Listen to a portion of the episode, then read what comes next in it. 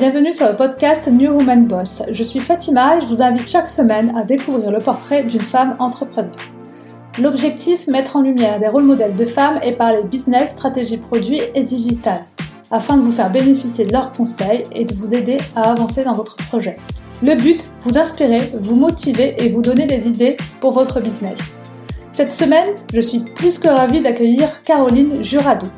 Pour celles qui ne la connaissent pas encore, Caroline est coach en vente auprès de CEO de start-up. Et elle est aussi l'auteur d'une newsletter sur la crypto-monnaie.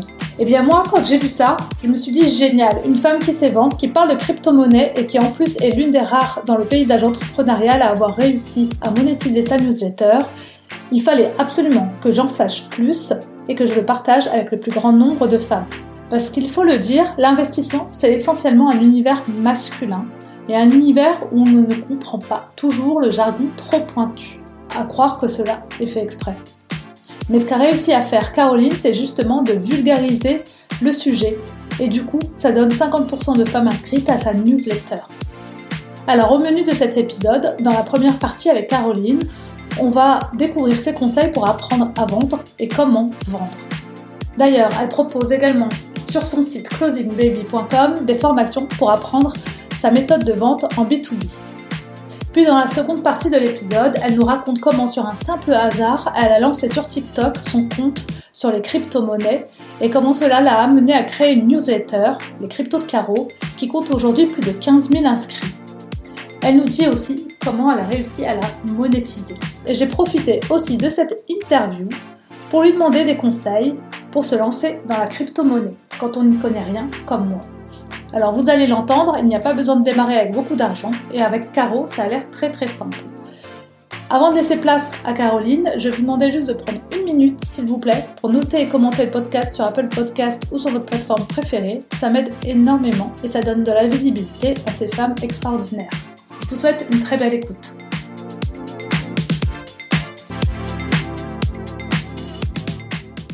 Bah, bonjour Caroline. Bonjour. Trop contente de t'avoir euh, sur le podcast. Ouais, je suis ravie d'être là. Euh, je suis ravie d'avoir une euh, femme dans le domaine de l'investissement, donc ça va être cool, on va en parler. Alors pour celles qui ne te connaissent pas, je te demander déjà de commencer par te présenter, s'il te plaît. Ouais, carrément. donc je m'appelle Caroline, je dirige deux business que j'ai créés. Le premier, c'est une école de vente pour start-up qui s'appelle Closing Baby, que je dirige depuis un peu moins d'un an. Euh, et le second, c'est euh, un média sur les cryptos qui s'appelle les cryptos de Caro euh, que j'anime depuis aussi un peu moins d'un an. J'ai tout lancé en même temps. En même temps. tout est arrivé en même temps. Exactement. D'accord. Euh, bah justement, est-ce que tu, en première partie, parler un petit peu de la vente, justement, sur ta première activité? Et euh, est-ce que tu peux nous dire comment tu es devenue une pro de la vente? Ouais, alors ça, je peux te le dire parce que euh, je suis devenue en, une pro de la vente en faisant toutes les erreurs au monde qui existent. Parce que j'ai monté une start-up il y a un peu plus de 5 ans, je crois maintenant, et qui était un SaaS, donc un logiciel que je vendais en B2B, donc aux entreprises. Euh, et j'étais pas du tout vendeuse. Et puis c'était la première fois que je montais une boîte en plus. Euh, et du coup, j'ai euh, bah, j'ai dû apprendre à vendre pour que ma boîte survive, disons. Et ouais, t'avais pas le choix. Non, j'avais franchement, j'avais pas le choix. Et en fait, je faisais tellement d'erreurs. C'était du délire. Je je comprenais pas du tout pourquoi est-ce que mes cycles de vente s'arrêtaient, qu'est-ce qui se passait. J'étais absolument pas en maîtrise. Euh, mais pourtant, je voyais qu'il y avait un besoin, tu vois. Donc je me disais, ça c'est pas c'est pas une histoire de besoin ou de produit. Je sens qu'il y a un besoin et qu'il y a un produit, mais c'est moi en fait qui foire. C'est moi qui ne maîtrise pas le cycle de vente comme il faut pour que ça fonctionne. Et du coup, je me suis formée, mais alors dans tous les sens, j'ai pris toutes les méthodes qui existaient. Euh, j'ai et, et, en fait, chaque j'ai utilisé chacun de mes rendez-vous, chaque interaction avec un prospect euh, pour en faire une analyse et me dire ok là qu'est-ce qu'il aurait fallu faire, qu'est-ce qu'il faut faire, comment on remet en question les choses, etc. Et quand j'ai trouvé une méthode euh, qui marchait, euh, tu vois, on galérait à faire euh, genre 60 000 euros de chiffre d'affaires annuel. Euh, et quand on trouvé une méthode, on est passé hyper vite en à 300 000, puis 1,5 million. C'était vraiment un truc qui a permis de scaler. Ça m'a permis de revendre ma boîte au leader de mon marché. Et après, j'étais head of sales pour cette entreprise-là pendant presque deux ans, ce qui m'a permis aussi de déployer la méthode sur une équipe, de voir comment ça se passe. Et en fait, j'avais tellement de gens autour de moi, des entrepreneurs, euh, qui me posaient des questions sur ça, qui me demandaient de l'aide, que je me suis dit que bah en fait euh, il fallait que j'en fasse quelque chose et donc euh, c'est devenu Closing Baby. D'accord, c'est comme ça que tu es devenu coach pour entrepreneurs, euh, CEO de, de boîtes, de start-up. Exactement. Et c'est quoi justement cette méthode que tu as trouvée qui a fait que ça a décollé, que ça s'est passé au stade supérieur? Ben, en fait, c'est difficile à expliquer comme ça, mais c'est plutôt que sur chacun de tes points de contact avec ton, avec ta cible, avec ton prospect, c'est super important de euh, identifier tous les irritants, savoir pourquoi est-ce que tu fais les choses, euh, faire en sorte de faire agir l'autre quand il le faut au bon moment, euh, et de lui demander des choses et de ne pas en fait donner euh, quand la personne te demande, mais donner quand c'est important pour le cycle de vente, et donc de savoir chaque élément, pourquoi tu le fais, etc. C'est plutôt, euh, euh, euh, ben disons que en temps normal, on, on, vend un peu les yeux fermés, on est totalement dans le brouillard, et là c'est dire, ok, en fait, ouvre les yeux, regarde tout ce qu'il y a, tout ce qu'il y a face à toi, c'est utilisable et ça a un impact, et donc il faut les connaître, il faut mettre en place des choses. D'accord. Bah, du coup, si on prend un cas concret, donc moi, je, je suis par exemple, euh, on va dire nutritionniste et je veux aller prospecter euh, tous les grosses boîtes pour pour proposer des formations justement pour apprendre par exemple aux salariés à mieux à mieux à mieux manger plus sainement etc parce que c'est aussi un enjeu euh, de plus en plus en ce moment euh, donc comment tu me conseillerais d'aller chercher bah, déjà premièrement d'identifier les leads mes, mes bons clients et comment les prospecter Alors là, bah, du coup, c'est autre chose. Hein. La prospection, c'est vraiment un autre sujet que ah. le de vente.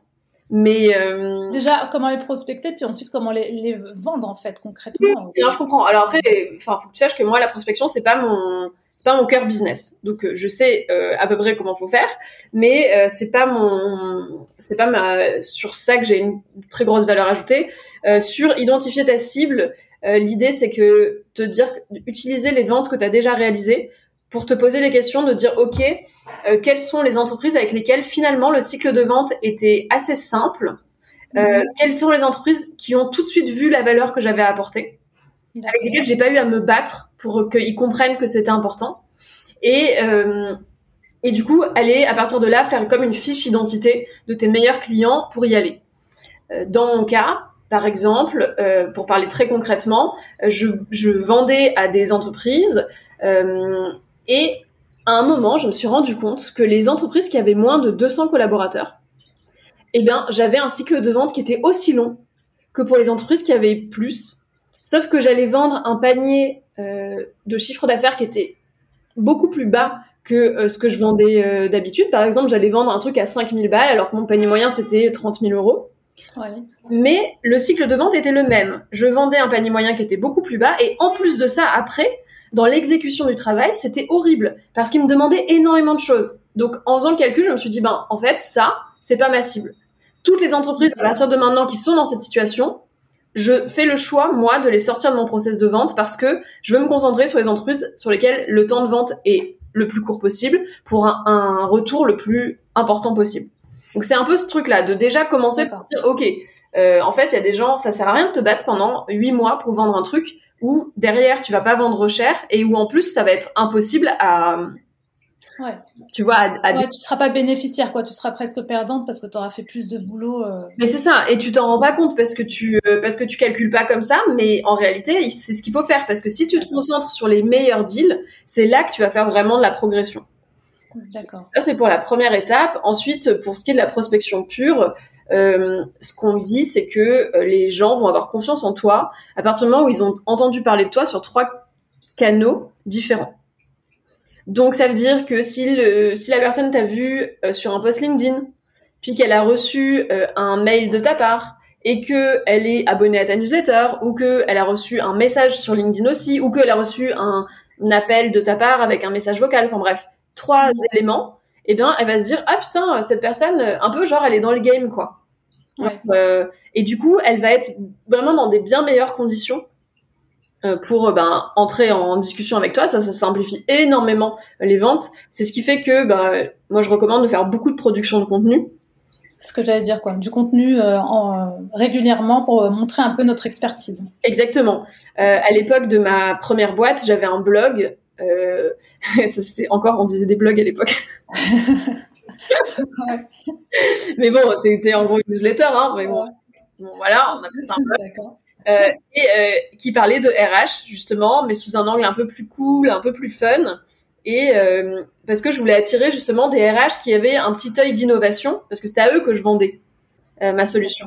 Et je produisais voilà deux articles par semaine sur le sujet et ça m'a permis vraiment d'avoir une vraie base de gens qui étaient intéressés. Je parlais jamais ou presque de ma boîte, mais euh, je parlais. En fait, ils savaient qui j'étais, j'étais identifiée et je leur apportais du contenu. D'accord. Euh, tu as identifié en amont, avant de créer ton contenu, tu as quand même identifié à qui tu voulais t'adresser. Et euh, ensuite, tu as créé du contenu qui, qui leur parlait. Quoi. Exactement. Sans parler du produit. Non. Mais en montrant ton expertise sur le domaine RH. Exactement. Ce que je voulais qu'ils se disent, c'était Ah, tiens, quand je reçois la newsletter de Linky, donc c'était le nom de ma boîte, et eh ben euh, ça parle de RH mais sous un angle un peu d'innovation, c'est un peu sympa, c'est un peu fun, on passe un bon moment et c'est ça en fait que je voulais créer. Ouais, ok. Ouais, qui retiennent un peu euh, ce, côté fun et tout, donc euh, comme ça ils ont un réflexe. Bah tiens, si cette personne-là parle de RH sous un angle intéressant qui change un peu, donc voilà, je peux la contacter si je veux en savoir plus. Exactement. Donc euh, j'avais ce point-là. Euh, ensuite, je faisais aussi, je faisais vachement d'études, je faisais vachement d'interviews, de trucs comme ça. Donc euh, ça me permettait aussi d'être mise en relation avec des gens que que je que j'aurais pas pu prospecter directement. De construire un réseau en fait. Exactement. Donc ça vraiment super efficace. Et après moi j'ai été toujours été très très fan de la prospection pure par email. C'est-à-dire que vraiment te constituer une base de données email de personnes qui sont dans ta cible et moi, j'envoyais deux séquences d'emailing par semaine euh, en pur mailing de prospection commerciale. Genre, euh, euh, pure prospection commerciale, ça veut pas dire que tu es là pour que les gens sachent ce que tu fais, que tu donnes plein d'informations sur toi, que tu c'est pas du tout ça. Ça c'est des graves erreurs en termes de prospection. Mm-hmm. Prospection commerciale, ça veut juste dire que tu essayes d'obtenir un rendez-vous téléphonique. C'est ton seul objectif. Le reste, on s'en carre totalement, déjà parce que les gens lisent pas. Euh, et, et, du coup, euh, ça veut dire que c'est un mail très très simple où tu vas dire qui tu es et euh, ce que fait ta boîte en une seule phrase, une seule phrase vraiment. Ensuite, tu vas essayer d'accrocher la personne avec une situation de vie qu'elle connaît. Donc, par exemple, dans, le, dans ton cas du nutritionniste, ça va être genre, est-ce que dans, est-ce que par hasard, en ce moment, dans votre entreprise, vous avez des collaborateurs qui sont je sais pas vraiment qu'est-ce que ça serait l'enjeu euh, par rapport à ça, mais euh, tu vois, qu'est-ce que ça serait comme enjeu Ouais. Euh, qu'est-ce que ça serait comme enjeu qui, qui, qui se sentent. Ouais, là, il faut trouver. Ouais, bah, tu Dans mon cas, par exemple, c'était une solution de sondage des collaborateurs. Je disais, est-ce que en ce moment dans votre entreprise, vous savez ce que pensent vos, vos collaborateurs de la politique que vous avez mis en place? Ouais. Euh, est-ce que en ce moment euh, vous avez un turnover qui est fort ou est-ce que vous savez identifier quand un collaborateur va mal? Ouais. Donc j'essayais de poser un peu un constat euh, sur lequel le gens, les gens se disent ah putain bah ouais grave. Par exemple si je devais faire genre alors en l'occurrence j'en fais pas parce que dans sur Closing Baby j'ai la chance d'avoir les gens qui viennent uniquement mm-hmm. à la production de mon contenu. Mais si je devais faire de la prospection sur le sujet je dirais est-ce que ça t'arrive de perdre des deals et de pas savoir pourquoi? Ou est-ce que ça t'arrive euh, de travailler pendant six mois sur un deal et finalement de pas le signer, alors que tu étais sûr que tu allais le signer? Voilà, l'idée c'est de se dire que les gens disent ah bah oui oui ça m'arrive ouais ouais ça m'arrive. Donc et donc ça c'est ton ton vraiment ton contexte et ensuite de faire très simplement un truc du style si c'est le cas, je te propose qu'on en parle 15 minutes par téléphone et tu proposes deux ou trois dates D'accord, directement dans le mail, tu fais une proposition de date. Directement. Euh, lundi 14h, mardi 16h. Parce que c'est chiant en fait. Déjà, les prises de rendez-vous, c'est chiant. Euh, les gens euh, et tu peux mettre en dessous si aucun de ces horaires vous convient, voici un lien vers mon calendrier, tu vois, c'est parfait. Comme ça, les gens prennent rendez-vous directement.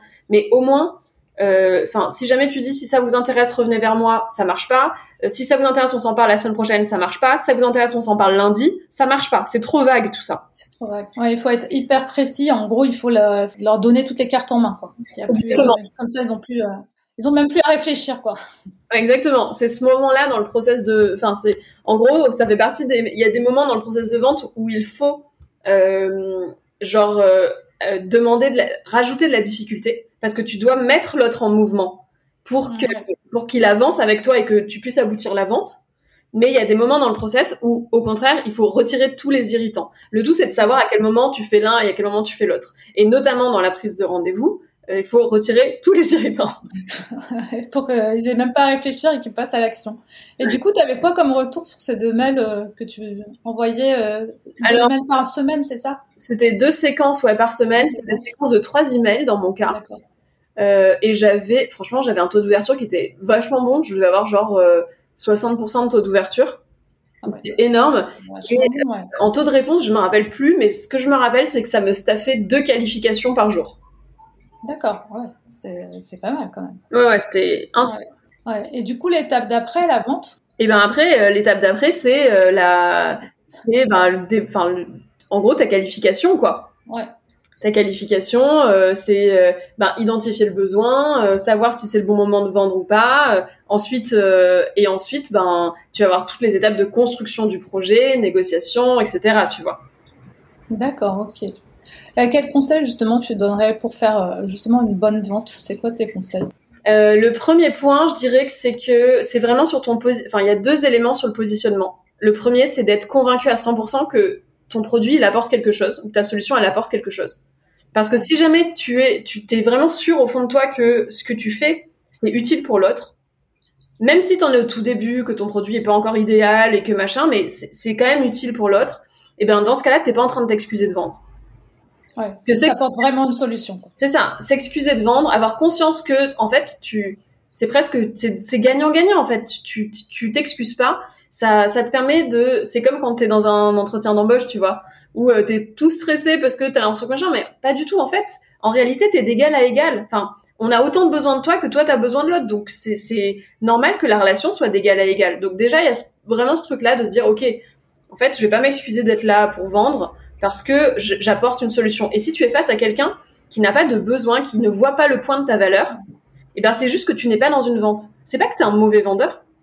C'est que ben si tu es face à quelqu'un qui a pas de besoin, c'est juste pas ta cible. C'est pas ta cible. Dans ce cas-là, ben il y a pas besoin de se dire euh, non mais c'est que je convainc mal, j'ai un mauvais argumentaire, j'ai un machin. Si, si jamais ton process de vente il est bien fait et que il y a toute une partie qui est amenée à savoir si oui ou non la personne a un besoin et qu'elle en a conscience, parce que il peut, il se peut aussi qu'elle ait un besoin mais qu'elle en ait pas conscience. Dans ce cas, c'est pour une vente beaucoup plus long terme. Dans ce cas, on est dans de l'évangélisation eh bien, euh, dans ce cas-là, tu euh, t'es pas un mauvais vendeur si tu peux pas vendre à quelqu'un qui a pas de besoin. C'est normal. Enfin, on va pas vendre des glaçons à des Inuits, c'est normal.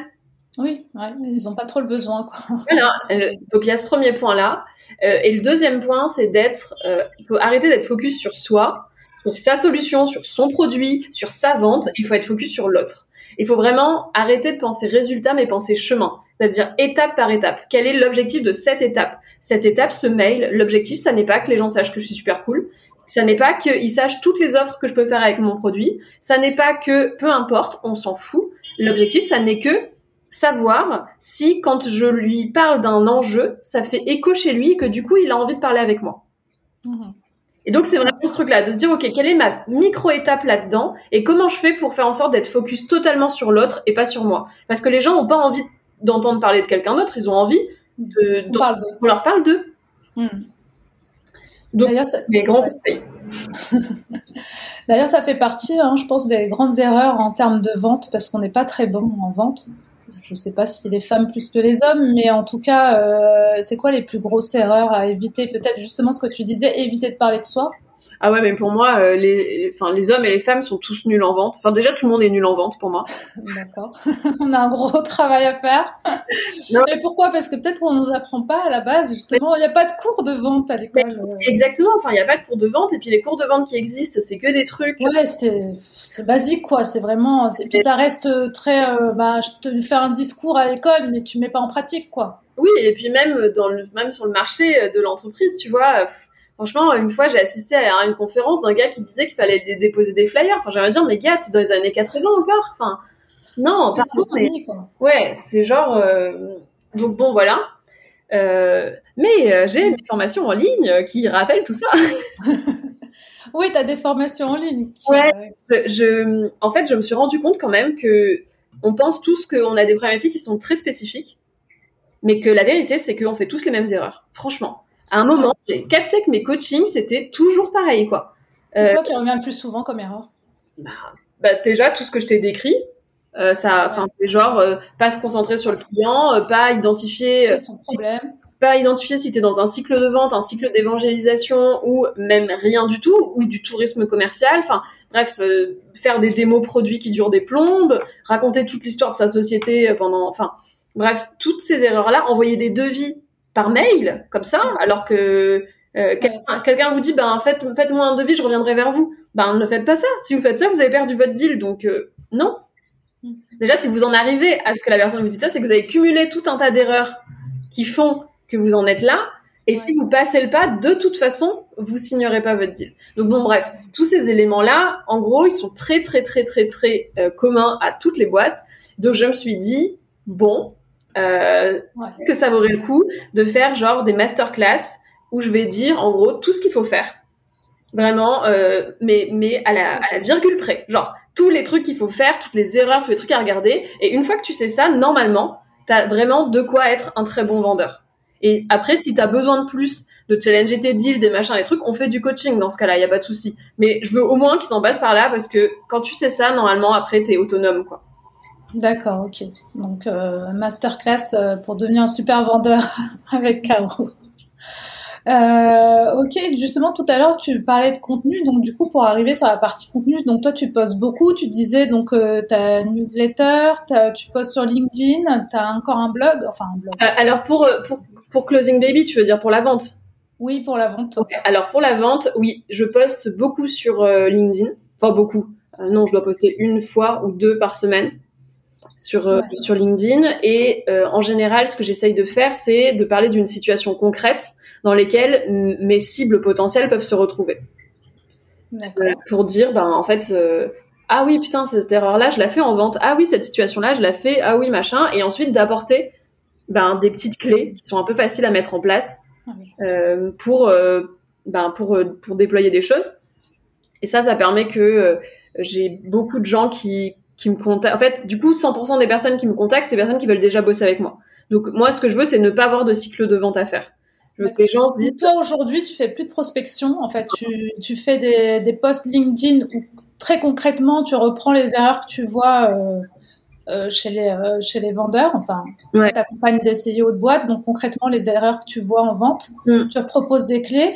Et euh, grosso modo, combien ça fait un peu, combien de vues tu fais au niveau de tes posts et qu'est-ce que ça te rapporte euh, derrière? Alors j'ai ça, mais après j'ai aussi, du coup j'ai aussi une partie gratuite de formation qui est en ligne sur mon site internet. En général, les gens font d'abord des posts sur la formation gratuite et ensuite ils s'abonnent à ma newsletter de vente qui est tous les 15 jours et ensuite ils vont euh, prendre euh, une ou plusieurs masterclass et ensuite ils font les genre c'est vraiment le, le... vraiment t'as as construit tout ton cycle euh, oui ah, je l'ai pas fait en vouloir.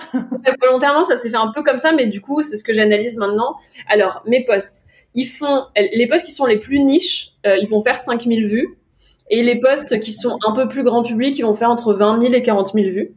Ah, c'est énorme hein c'est pas, enfin, c'est beaucoup quand même. Ouais, ouais, mais euh, oui, ouais, ouais. Même sur niche, quoi, 5000 vues. Euh, donc, euh, et du coup, ça te, ça t'apporte sans, sans avoir à aller chercher des clients, sans avoir de site de vente. Donc, je prospecte directement. Quoi. J'ai l'impression que un poste, ça fait en moyenne genre trois personnes qui me contactent pour qu'on bosse ensemble, à peu près, quoi. À peu près. Après, les postes qui sont moins niches font, enfin, en gros, il y a d'un côté les postes niches qui font vraiment ça, genre ça fait presque de la conversion instantanée. Et les posts qui sont moins niches, qui me donnent du coup de la visibilité, mais qui ça va pas forcément m'apporter directement des gens qui veulent bosser avec moi. Donc je me pose pas vraiment la question en ce sens, parce que comme j'ai assez de flux, euh, je, je continue de faire ça. D'accord. Donc ça, c'est ce que tu fais depuis un an, enfin, tu es euh, du coaching. Ouais. Et puis, donc tu nous le disais tout à l'heure, tu as lancé en même temps il y a un an, donc euh, du coup, je voulais passer sur la partie newsletter. Tu as lancé il y a un an euh, sur euh, la crypto-monnaie. Mm. Donc, euh, j'ai lancé un média sur la crypto-monnaie qui s'appelle les cryptos de Caro. Et est-ce que tu peux nous, raconter un peu bah, comment t'es arrivé l'idée de créer cette newsletter? En gros, je, en fait, ben donc tu le sais, je suis du coup experte en vente en B2B, donc auprès des entreprises, et j'avais vachement envie de, de découvrir ce que c'était que la vente en B2C donc la conversion euh, auprès d'un voilà d'un public euh, directement et j'avais pas du tout envie de me taper la honte sur LinkedIn je savais pas du tout quoi faire donc j'ai cherché un réseau social sur lequel je connaîtrais personne D'accord. Non, et c'est vraiment ça hein, qui s'est passé. Et donc, j'ai, je me suis dit, ok, tu vas tester, tu vas tester TikTok. de toute façon, il y a que des ados ou j'en sais rien, donc euh, personne te connaîtra. Sauf que j'avais pas envie de parler de vente parce que j'en faisais déjà toute la journée. Donc, euh, j'ai réfléchi à un sujet. Je me suis dit, bon, bah, ça fait, euh, à l'époque, ça faisait déjà un an et demi que je m'intéressais aux crypto que je faisais des trucs hyper régulièrement sur le sujet, que je trouvais que c'était super compliqué, que je, je comprenais pas pourquoi c'était aussi compliqué, alors que quand je creusais vraiment, il fallait que j'aille lire 100 articles hyper compliqués pour comprendre un truc et j'étais là genre mais en fait c'est simple, c'est quoi ce délire? Donc j'étais un peu euh, tu vois un peu énervée à cause de ça. Je me suis dit OK, on va tester les cryptos. Et donc je me suis mis un challenge 30 euh, vidéos en 30 jours euh, sur TikTok pour parler de crypto. Et j'ai été mais submergée de questions, de monde, de... c'était genre du délire. Et donc, bah, j'étais en vrai, j'étais j'étais tellement sous l'eau, j'en pouvais plus que je me suis posé la question de comment est-ce que tu peux répondre à tous ces gens pour qu'ils arrêtent de te, de, te poser des questions. c'est pas possible. Et donc, je me suis dit, ok, tu vas penser aux cinq questions les plus récurrentes et tu vas faire cinq mails qui vont expliquer ça. Et comme ça, tu vas créer ce truc-là et les gens vont arrêter de te faire chier, en gros. Et donc, je me suis collée un week-end, j'ai fait ça et euh, je voulais utiliser un logiciel d'emailing pour faire ça. Et en fait, il se trouve qu'au moment où j'ai voulu le faire, ce logiciel-là ne marchait pas. Et donc, j'ai utilisé un logiciel de newsletter. Par hasard, tu vois. Par hasard. C'est lequel? C'est Substack C'est Substack, ouais. Substack. Et donc, j'envoie la newsletter, euh, la première, et puis au bout de la troisième semaine, j'ai déjà, genre, je crois que j'ai commencé avec 300 abonnés, et la troisième semaine, j'avais plus de 1000 abonnés.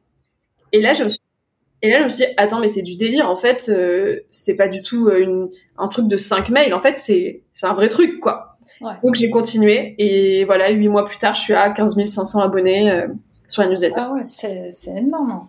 En fait, le fait de vulgariser un sujet qui semble tellement, enfin, qui de loin nous semble tellement compliqué, ben, ça fait que du coup, euh, les gens étaient super intéressés et ça, ça t'a ramené à aller plus loin que juste des mails et jusqu'à la newsletter. Ben, déjà, je, j'attire une population qui ne trouve personne euh, pour lui parler de crypto-monnaie Tu vois, j'ai 50% de ma communauté qui sont des femmes.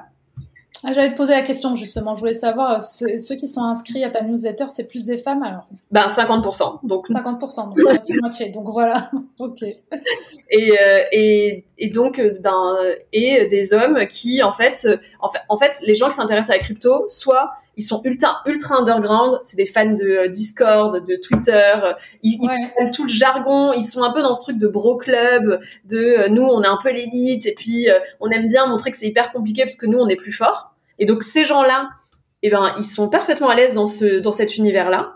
Et les gens comme moi, et du coup, je me suis dit, bah, si moi je ne suis pas du tout, il y a quand même des grandes chances qu'il y a plein de gens qui soient comme moi. Tout à fait. Et donc, euh, bah, j'ai commencé à en parler de manière hyper simple, de manière euh, fun. J'y intègre aussi du lifestyle. Enfin, Vraiment, je, je, veux que les gens se disent ah putain c'est ma pote Caro euh, et puis elle est pas cachée derrière un avatar, elle me elle me dit exactement ce qu'elle fait, où elle est, etc. Puis elle me raconte des trucs et ça va pas être compliqué. Genre vraiment, c'est genre ça va pas être compliqué. Donc mm. c'est comme ça. Peut-être 50% de femmes sont facilement identifiées, peut-être aussi à toi en disant bah, c'est une femme qui nous parle et puis c'est simple à comprendre. Bah, c'est l'impression que j'ai. Tu enfin j'imagine que c'est ça. Puis en plus des femmes qui parlent de crypto-monnaie, comment c'est en fait sur euh, ça doit pas être évident tout le temps parce que j'ai vu quelques posts que tu as fait où tu dois tu te prends aussi des, des remarques euh, ah ouais. Franchement sexistes. j'énerve tellement. Je, je, des fois, je me dis que je suis la personne la plus détestée de de ce milieu-là. Ah ouais, non, mais, ouais, mais parce que c'est un milieu d'hommes en fait aussi, donc euh, peut-être que. Ah, c'est une possibilité que ça, que, qui est ça. C'est sûr que je me fais tracher que par des hommes en tout cas, mais euh, mais ouais. Donc, euh, bah, tant mieux. Heureusement qu'il y a des femmes aussi qui s'y intéressent, quoi. Oui, ouais, ouais. Ben, moi, ce, oui, moi, ce que je me dis, c'est qu'à partir du moment où on rend l'information accessible et simple à des gens euh, qui sont, euh, enfin voilà, qui trouvent pas d'autres personnes pour leur apporter ça, ben, elles, elles, elles s'affilient, quoi. Et du coup, on est une communauté. Moi, je dis tout le temps, dans les cryptos, tu vois, quand tu poses une question, tout de suite, on va te, on va t'insulter, quoi. Dire quoi, tu sais pas ça, mais t'es qu'un as, nanana. Et du coup, ah, ça fait, c'est vachement difficile de rentrer dedans. Moi, je veux que les gens puissent poser une question, mais la plus bête possible, et que ce soit genre, ok, t'inquiète, on va prendre le dos, et c'est normal de pas savoir ça, en fait, tu débutes. Hmm. Voilà. Bah, justement, je vais t'en poser juste après là-dessus. Je vais juste continuer là-dessus. Je voulais savoir à quel moment, du coup, ta newsletter, tu l'as monétisée? Alors moi, j'ai attendu hyper tard à la pour la monétiser. J'ai attendu d'avoir 8000 abonnés euh, euh, pour, la monétiser, alors que je pense franchement qu'au bout de 2000 déjà, je pouvais. D'accord. Mais là, je pense que d'accord. Ok. Au bout de 2000, tu penses qu'on peut monétiser euh, un, contenu? Oui, oui, je suis sûre. Après, il faut quand même se... Ça dépend de son contenu. Peut-être parce que là, tu es aussi sur un, sur un sujet qui est peut-être un peu plus spécifique, non? Je suis sur un sujet sur lequel euh, on a du mal à réunir euh, des communautés qui soient accessibles comme ça, où il y a beaucoup d'argent, où il y a... Enfin voilà, c'est sûr que ça cumule pas mal de critères. Ouais. Mais... mais non, je, je trouve que... Enfin, c'est aussi un sujet sur lequel, tu vois les gens sont euh, des gens qui vont créer des discords avec 10 000 personnes, mais en fait, il y a même pas 1% des gens qui vont dessus, donc du coup, ça sert à rien. Enfin, c'est difficile à monétiser, un truc comme ça, en fait, c'est une coquille vide. Alors que moi, c'est des, c'est des gens qui, toutes les semaines, lisent ma newsletter. J'ai entre, j'ai entre 60 et 80% d'ouverture toutes les semaines, encore aujourd'hui. Du coup, je, enfin, je, voilà, c'est un engagement qui est très fort. Ouais, donc du coup, là, tu as tous les arguments pour monétiser ta newsletter. Ouais. Et du coup, comment tu, justement, tu l'as monétisé? Alors, j'ai trois euh, canaux de monétisation. J'en ai un premier, un premier qui est du euh, vraiment un partenariat euh, financier pur, c'est-à-dire que j'ai un partenaire qui paye pour être mentionné dans ma newsletter. Donc, il y a un encart, quoi. où c'est vraiment vraiment s'écrit oui c'est de la pub et lui il paye pour être là au quotidien avec moi D'accord, à chaque newsletter. Exactement. Ça te rapporte combien ce partenariat? Alors figure-toi que j'en ai parlé euh, une fois dans un podcast et j'ai failli le perdre. ah d'accord. Parce qu'en fait, c'est en dehors de ma clause de confidentialité, donc je ne, je n'en parle plus. Euh, donc, euh, mais ça, ça, me rapporte plusieurs milliers d'euros, quoi. Ok. Euh, et euh, ce que je peux te dire, en tout cas, c'est que euh, au global, sur l'ensemble de mes partenariats, sur le mois de décembre, j'ai signé 10 000 euros de chiffre d'affaires. D'accord. Voilà. Sur tous tes partenariats, tu veux dire liés à la newsletter? Non, liés au média. Ah, au média, d'accord. le média, donc c'est la newsletter, c'est la chaîne TikTok, c'est la chaîne YouTube qui s'ouvre, voilà, c'est des trucs comme ça. D'accord, ok. Et euh, donc j'ai donc le premier canal c'est vraiment ça. Ensuite il y a y a les articles euh, en partenariat. Donc là je, je, commence à faire ça. Donc c'est dire ben l'opportunité de présenter un projet. Donc dire ben, c'est un article en partenariat avec un tel. Euh, et du coup ben, de rédiger l'article comme ça. Et sur les cryptos de Caro c'est ça? Ouais. D'accord. Et ensuite mais ça je le fais vraiment euh, assez rarement quand même. Euh, enfin, là, je commence en tout cas le mois prochain, mais je veux pas en faire trop souvent. Enfin, à part sur des projets qui sont vraiment euh, genre pépites, mais sinon non. Et ensuite, le troisième canal de monétisation que j'ai, c'est que j'ai un supplément de la newsletter qui est payant mensuel. Euh, c'est 6 euros par mois. Et qui permet, et dedans, c'est vraiment une analyse précise de crypto qui sont des petites pépites dans lesquelles il faut, enfin, dans lesquelles, voilà, c'est vraiment une super opportunité d'investir. D'accord. Et là, par contre, c'est du B2C, c'est-à-dire que c'est euh, les personnes qui te lisent qui peuvent s'abonner et payer 6 euros par mois pour euh, recevoir cette newsletter. Ouais. D'accord, ok. Justement, c'est quoi tes conseils si on veut monétiser son contenu euh, Est-ce qu'on peut monétiser? Bon, Déjà, on, l'a dit, toi, tu es sur un contenu quand même qui est très spécifique et puis qui rassemble une certaine communauté qui est très fidèle. Mais si, j'ai, si moi, j'écris du contenu régulièrement sur un sujet qui est un peu plus, on va dire entre guillemets de masse ou populaire, est-ce qu'il y a un moment où je peux euh, arriver à monétiser ce contenu-là? Pas, j'en sais rien, franchement. la seule chose que je peux te dire, c'est ce qui m'est arrivé pour moi, mais euh, je suis pas du tout une experte de la monétisation de contenu. Euh, ouais. Je sais pas. Ok. Euh, du coup, je justement, on va arriver sur la partie crypto-monnaie. Donc moi, je connais rien du tout. Ok. Est-ce que justement, comment, à partir de combien je peux investir dedans? Comment ça se passe enfin, ce que tu peux nous donner les premiers tips bah, Moi, ce que je trouve cool, euh, c'est de mettre genre 50 euh, euros euh, sur soit le Bitcoin, soit l'Ether. Tu vois, les deux plus grosses cryptos qui existent dans le monde. Parce que ça te permet en fait d'avoir un pied dedans. Et comme ça, tu, c'est pas un gros risque. En vrai, tu perds 50 euros. Il faut vraiment faire en fonction de ton budget, évidemment, mais tu perds 50 euros. Bon, ben, c'est, c'est pas grave, tu vois. C'est genre deux restos de moins dans le mois. Oui. Tu vois mais au moins tu as un petit intérêt à dire ok mais 50 euros ils sont devenus quoi aujourd'hui? Mais du coup qu'est-ce que ça veut dire? Qu'est-ce que machin? Et, de commencer à, creuser. Après moi je trouve que quand tu connais rien en crypto investir c'est euh, presque comme jouer au casino. Donc il faudrait il faut absolument très vite se former sur le sujet. Euh, et pour et c'est bon pour ça qu'elle existe ma newsletter hein, c'est vraiment pour me dire ok euh, c'est des gens qui euh, ont fait leur premier investissement commencent à investir mais qui maîtrisent pas tous les aspects du sujet et donc du coup je vais les nourrir avec une partie avec un peu d'actu sur le sujet actu de la semaine sur le sujet, une partie avec un vraiment un sujet de fond, genre comment ça fonctionne la blockchain, c'est quoi les relations entre le Bitcoin et Ethereum, qu'est-ce que tu peux faire, c'est quoi un stablecoin, enfin voilà, vraiment tout plein de, de sujets comme ça que qu'il faut comprendre et connaître pour être à l'aise dans l'univers. Et ensuite, je fais toujours un zoom sur une crypto que je trouve intéressante pour ceux qui veulent aller plus loin. Donc pour moi, ça, c'est une, bah, une bonne méthode d'apprentissage. D'accord, mettre au moins minimum 50 euros et voir après comment ça fonctionne. C'est-à-dire que une fois que je les ai mis, par exemple, sur Bitcoin, euh, je dois aller chercher, je dois aller regarder régulièrement ce qui, comment ça tourne, comment ça se passe. Ben, ça dépend en fait de ce que tu veux faire. Euh, en général, quand tu investis sur le Bitcoin, euh, tu, tu investis sur le très long terme. Donc, euh, tu n'as pas du tout besoin d'aller voir tous les jours ou toutes les semaines ce qui se passe, tu vois. Vraiment pas. Tu peux le mettre là et aller rechercher dans 5 ans bah, combien ça vaudra. ah, bah, ça vaut beaucoup d'argent. Tu vois, ça, c'est un truc qui est possible totalement. Mais c'est possible que sur certaines cryptos.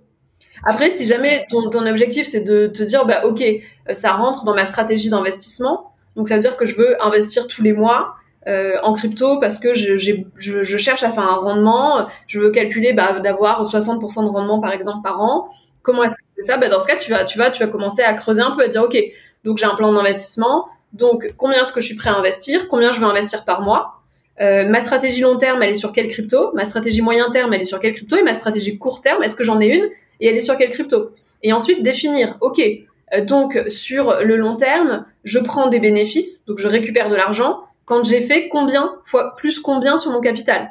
Ou alors je, je sors je perds je vends à perte au bout de combien sur mon capital? Parce que les cryptos c'est hyper volatile il faut vraiment savoir ce que tu veux faire et tout ça c'est un truc que tu poses et voilà et tu te et tu te notes les trucs moi je partage assez souvent mes plans d'investissement euh, dans la newsletter euh, je je Bon, TikTok, c'est un, c'est un, vraiment un réseau qui est très top funnel, donc je peux pas expliquer des trucs trop compliqués. ouais, donc il faut aller sur la newsletter pour. Bah, la newsletter, c'est, ben, c'est bien pour ça, mais euh, du coup, je, je, lance une chaîne YouTube là en décembre.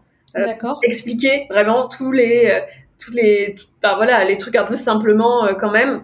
Bon, je me dis que ça pourra aider aussi, mais, mais c'est clair que moi, au début, j'étais paumée quoi. Genre, franchement, j'avais investi. Après, ce que je dis à mes, à mes proches euh, c'est genre en vrai t'as pas envie de te faire chier, tu veux juste euh, miser sur le futur, ben fais 50% Bitcoin, 50% Ethereum et si tu t'en fous euh, du, enfin et si tu t'en fous en fait des cryptos, fais juste ça et t'inquiète quoi, ça te rapportera un truc un jour. Mais si t'es dans une logique un peu active de vouloir avoir de l'indépendance financière, ben ça c'est voilà c'est autre chose. Ouais c'est autre chose, ouais c'est vraiment en fonction de son objectif. C'est ça.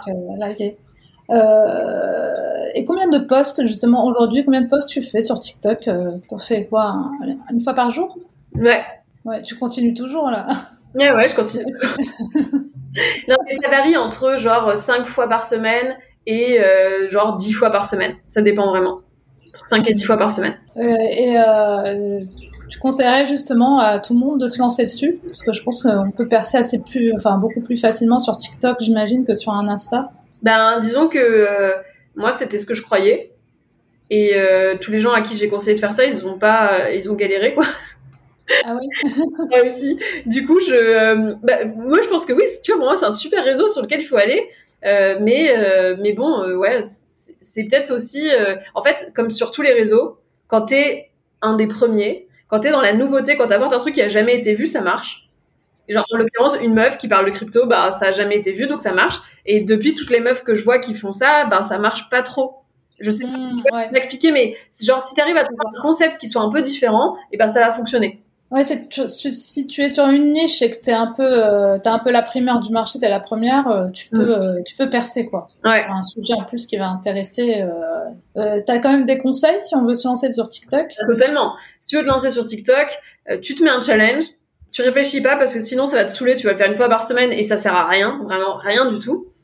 Et ensuite, tu fais des vidéos qui sont relativement courtes au début.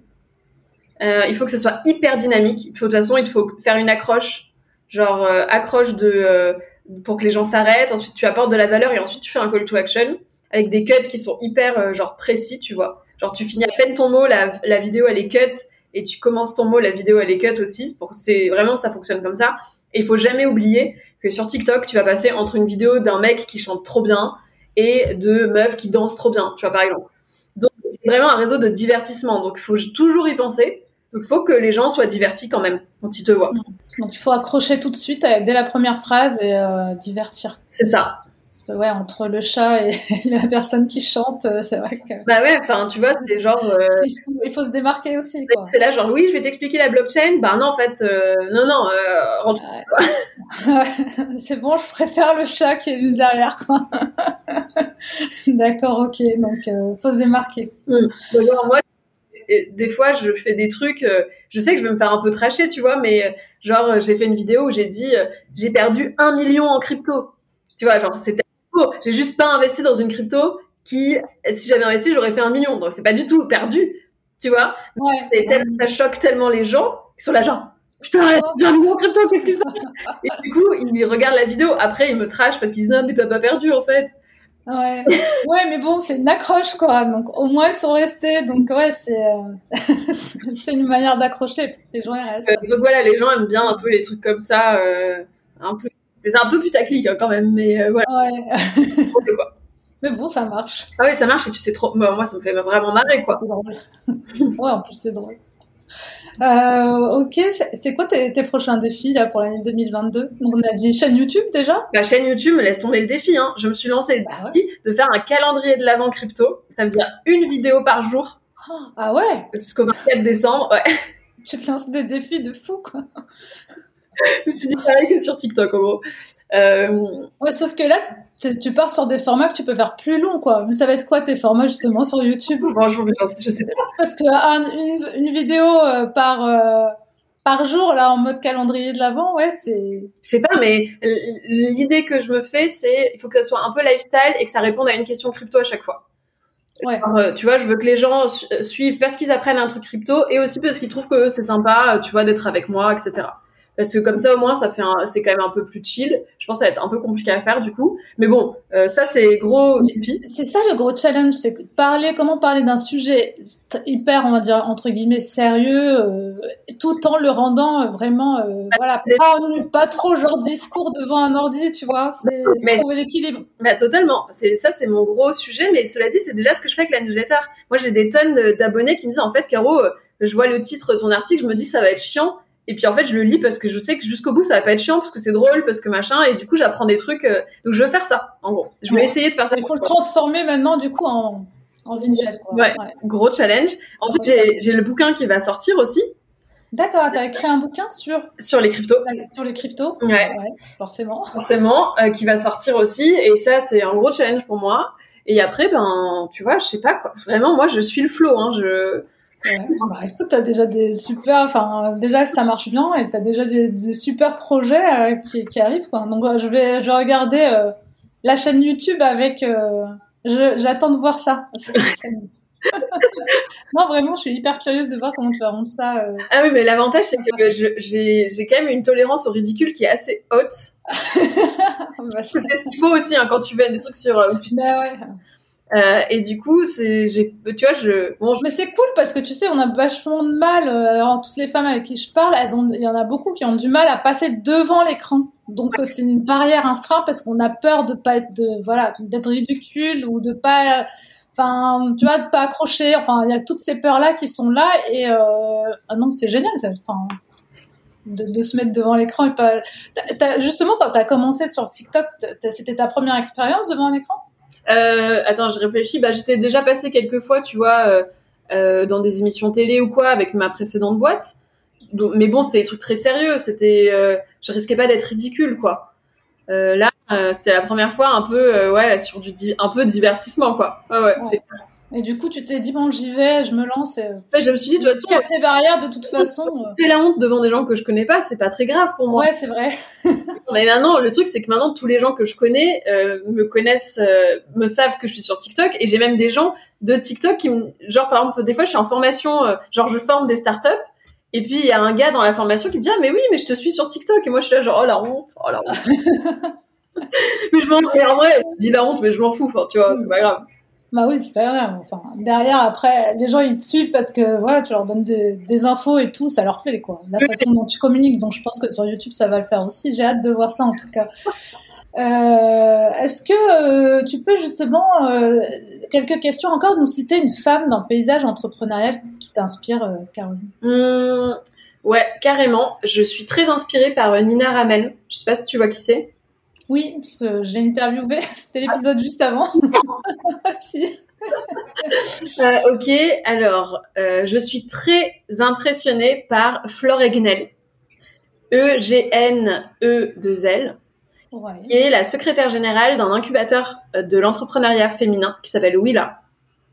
D'accord. Et elle, euh, elle a vraiment une mission, bah, du coup, qui est d'accompagner les startups qui sont portées euh, par, des femmes. elle, elle est géniale. Enfin, franchement, moi, quand j'avais ma startup, justement, je suis passée par eux et elle, elle genre, elle m'a tellement aidée, que ça soit quand j'ai eu des associés qui sont partis, quand j'ai revendu ma boîte, enfin, tous ces éléments-là, genre, c'est une meuf incroyable. D'accord, ok. C'est noté. Euh, est-ce que tu as une maxime qui t'accompagne? Euh, Alors, en général, ce que je me dis, je sais pas si ça sera très bien dit, mais c'est euh, fait au lieu d'essayer de bien faire. C'est en gros genre on verra plus tard pour bien faire. Pour l'instant, on fait et ensuite on voit ce qui se passe. Est-ce que tu as un livre, un podcast ou un documentaire que tu nous recommanderais?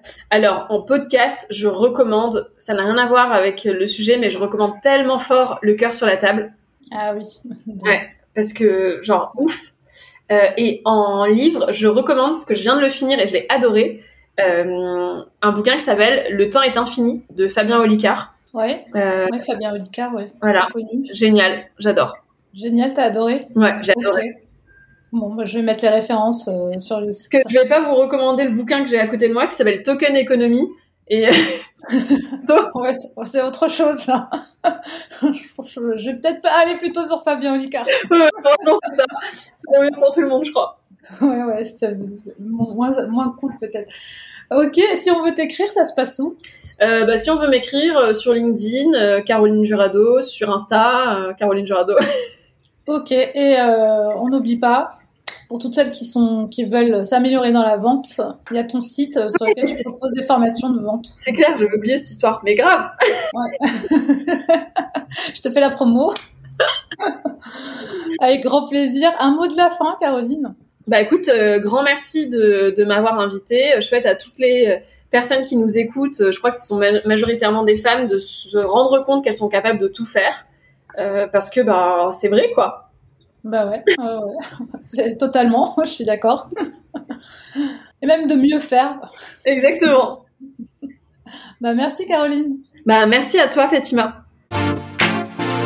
Merci d'avoir écouté l'épisode jusqu'au bout. J'espère que celui-ci vous aura plu. Si c'est le cas, n'hésitez pas à noter l'épisode sur Apple Podcast ou sur votre plateforme de podcast préférée et à laisser un commentaire.